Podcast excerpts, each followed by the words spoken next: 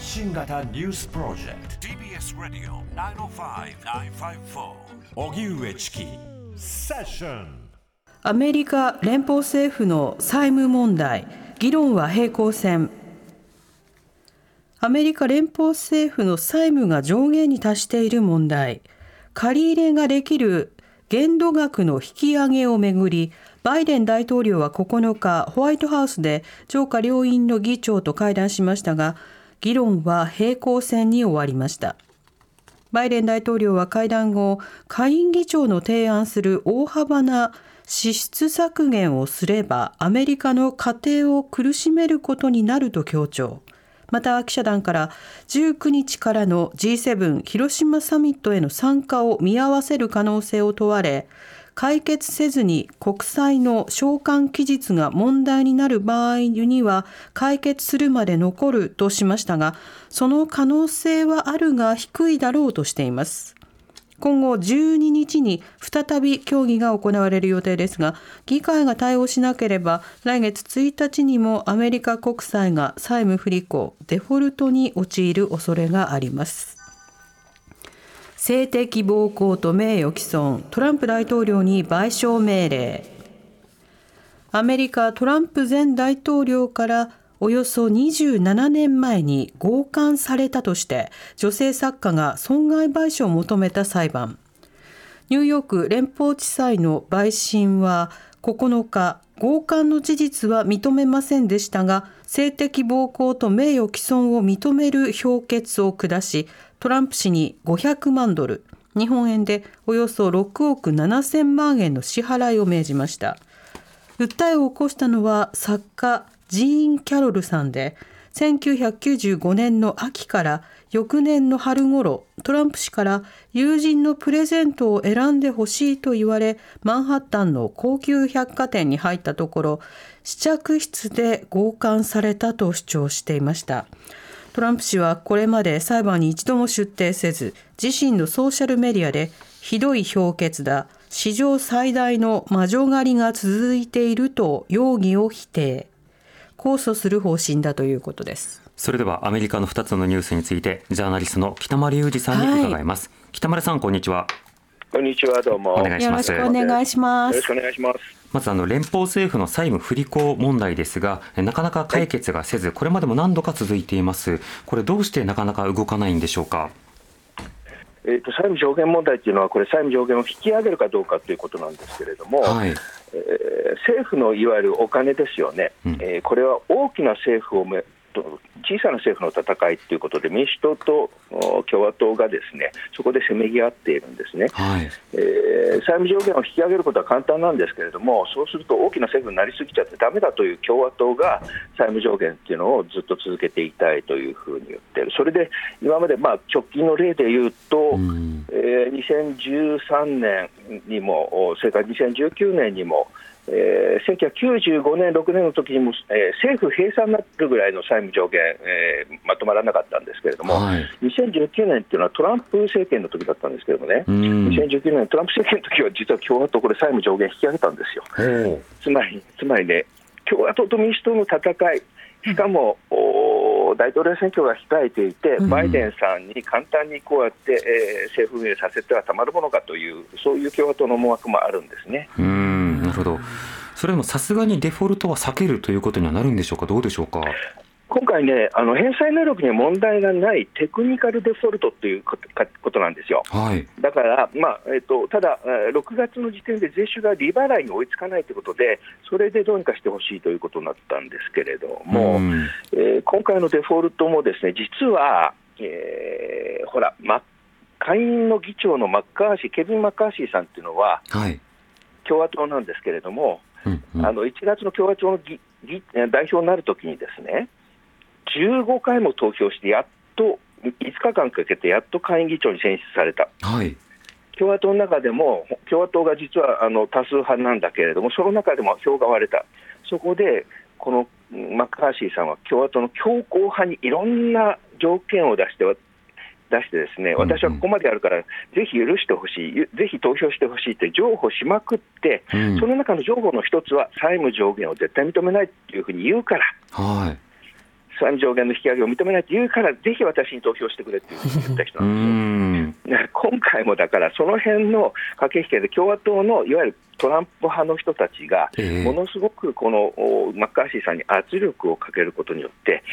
マッカーシーさんも結局引き下がれないという状況になっているという、そういうのが今の段階なんです。ただね、はい。このままやるとね、やっぱりね、共和党の責任だということで、今、ほら、銀行が潰れたり、うん、それから、えー、コロナの影響で景気が沈降沈滞してきたり、まあ、金融危機であったりといういろいろな問題が出てきているわけですから、はい、その時にまたデフォルトなんかなってしまって、そしてまたそれが共和党がこうやって、えー、しつこくねちねしてやってるからだということになった時に、共和党の選挙が不利になるんですね、大統領選挙でね。そこで最終的にはどうにか共和党がバイデン大統領からいくらかでも情報を引きあの引き出して、それで共和党自身も折れるんではないかというふうに見られてはいます。でもその中でもトランプ派の影響力、はい、まあ、声というものがそれなりにまあ強くなっているということですが、あの G7 不参加ということになると、いろいろ国際的にもあの協調路線というものが崩れることになりますが、これがまあ実際あるのか、そしてそうなるとトランプ派は喜ぶのか、これ、いかがでしょうか？G7 に不参加ということになると、国際協調が崩れるという同時に、ですねでも逆に言うと、そのデフォルトを回避しなければ、今度は国際経済にも大変な影響が出てくるわけですよ、はい、そうするといろんなふうな名目をつけて、まあ、私はちゃんとやってるその国際協調のために米国にとどまって G7 に参加できないんだというふうに言うこともできるので、うん、その辺はど、まあまあ、政治的なスタンスの表明の仕方でしょうね。うん、あともう一つ、それがじゃあ、トランプ派にどう影響するかって、やっぱり先ほども言ったように、選挙に悪影響が最終的には来るんじゃないかと思われるので、えー、その辺が共和党のその、まあ、どうしようかなっていうところでしょうね、土俵を切るのか、割るのか割らないのかってところでしょうね。うん。まあ、あの国内、そして党ごとのさまざまな引き愛ということによっていろんな問題が生じている、でも、まあ、国民生活に直結する問題でもありますからね。そうです、そうです。うん、政府閉鎖になると、年金が出なくなったりですね、はい、それからあの給料が出ないでしょ、そうすると全く行政サービスが行われなくなる、これも本当に直近で3回ぐらい、この十何年間でやってますんでね、それで、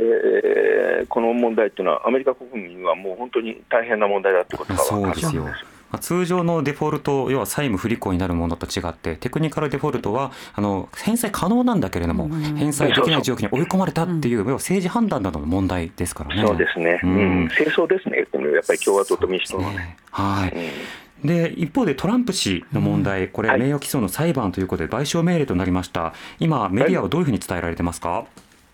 これね、やっぱり刑事事件じゃなくて民事事件なんですよ。うん、民事裁判の民事訴訟なもんですから、はい、えー、まあまあ、トランプさんのことだから、まあ、こういう感じでしょうねっていう感じで伝わってはいますけど、まあ、大きなニュースではありますけれども、またトランプ負けたということで、うん、でただ、今回のこの民事訴訟っていうのはです、ね、刑事訴訟よりもいわゆる立証基準が低いんですね。はい。つまり本当にあったのかないのかっていうことを刑事事件ではきちんと、あの立証しなくちゃいけないんだけれども、民事訴訟の場合は、えーまあ、きっとそうだろうという、ライアブルっていうんですけど、英語でね、うん、あのいわゆるそうおそらくそうだろうというところで、陪審9人が全員こうやって、まあ、トランプだったらこういうことやるだろうということで判断したということなんですね。はい、でこのために、ですねこのあの訴えた人はあ、ファッション誌、L ってあるでしょ、あれのあのコラムニストだったんですよ。でだからファッシファッションだとか、それからアクセサリーだとか、そういうものに詳しいので、トトランプがですねそのバーグドフ・グッドマンというあの57丁目の角にある高級デパートで、それで贈り物選びたいのって頼んだんですよ。それで、それでそこで一緒に行って、うん、これがいいんじゃない、あれがいいんじゃないって言って、じゃあ試着してくれみたいな話になって、はい、その試着室でやらあの性的暴行を受けた、まあ、レイプされたというふうに言ってるんです。ただ、レイプの場合は、やっぱり厳密にこう立証しなくちゃいけないんで、今回、レイプのやつは認めずに、性的暴行という形で、もしくはそれと同時に名誉毀損という形でやったんですけれども、それで今回はこの評決が決まったわけなんですね。なるほどただこれについて支持者の反応などは変わらないわけですか？変わらないでしょうね、トランプのあの支持者に関しては、あのまあ、そういうことは織り込み済みというか、そういうことはまあいろいろ訴えられるだろうっていうのはまあ知っているし、同時にっていると同時に、そんなのは嘘だっていうふうに、これもやっぱり魔女神だ魔女狩りだという人たちがトランプの支持層の核だからね、その人たちは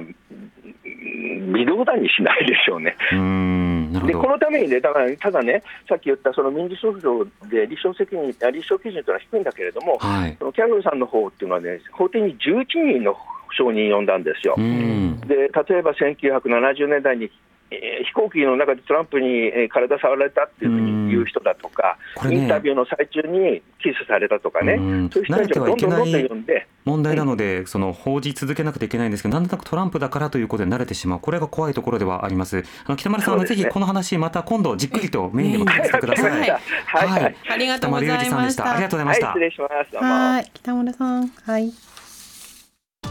TBS Radio 荻上チキセッション TBS Radio 905-954